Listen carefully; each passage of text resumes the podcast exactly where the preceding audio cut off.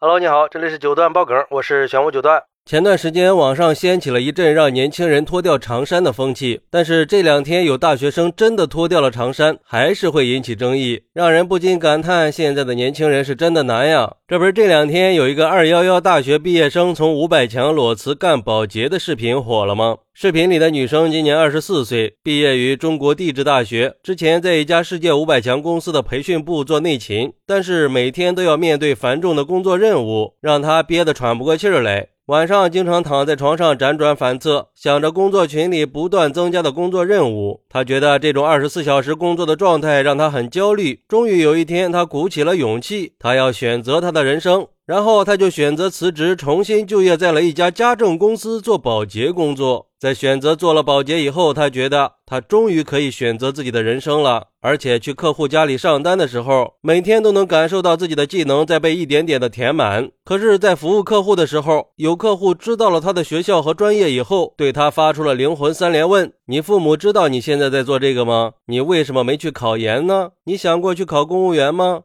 对于这种质疑，女生认为靠自己的努力去工作有什么可丢人的呀？工作的价值在于自我实现，而不是这份工作看上去有多高大上。哎，我觉得这姑娘说的好啊，每一份工作都是值得尊重的。而对于这个事儿，有网友认为，不管怎么看都是个错误的选择。毕竟能够进入二幺幺高校，并且毕业之后能顺利的被五百强企业录用，这说明他的能力是非常不错的，应该能拥有一个非常理想的发展和未来。现在却选择了放弃，说明他没有足够的上进心和奋斗精神，缺乏对未来的规划和追求。还有网友认为，其实这个事儿反映了一个问题：很多人不是介意他脱下了长衫去刷马桶，他们介意的是那身长衫是父母刷了一辈子马桶，好不容易给他穿上的。要是真的脱下了长衫去刷马桶，不管是他的父母还是旁观者，都会难以接受的。还有一点更扎心，如果光比刷马桶，他未必能刷得过那些只有小学文化的大妈们。离开了五百强企业的他辞职去做所谓的家庭卫生管理师，并不意味着他脱掉了长衫成了短衣帮，他只是卷起袖子换了个活法而已。所以不要轻易脱下父母给你穿上的长衫，因为一旦你真的脱下了，你未必干得过短衣帮。就好像孔乙己一旦脱下了长衫去拉车，他肯定是跑不过满头大汗的祥子呀。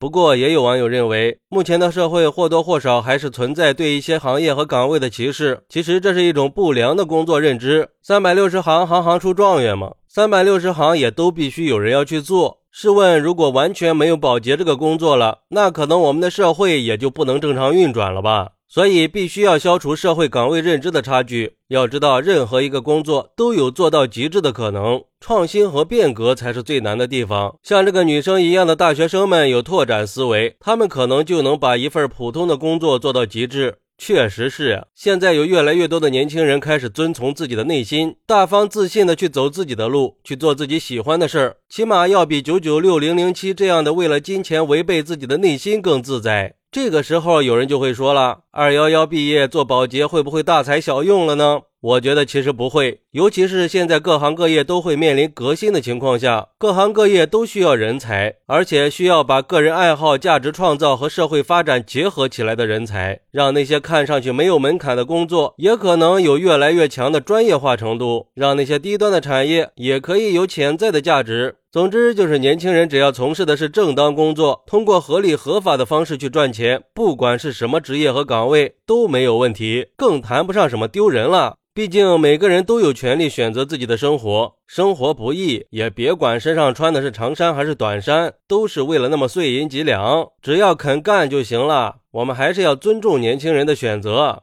好，那你觉得名校毕业去干体力活会丢人吗？快来评论区分享一下吧。我在评论区等你。喜欢我的朋友可以点个关注，加个订阅，送个月票。拜拜。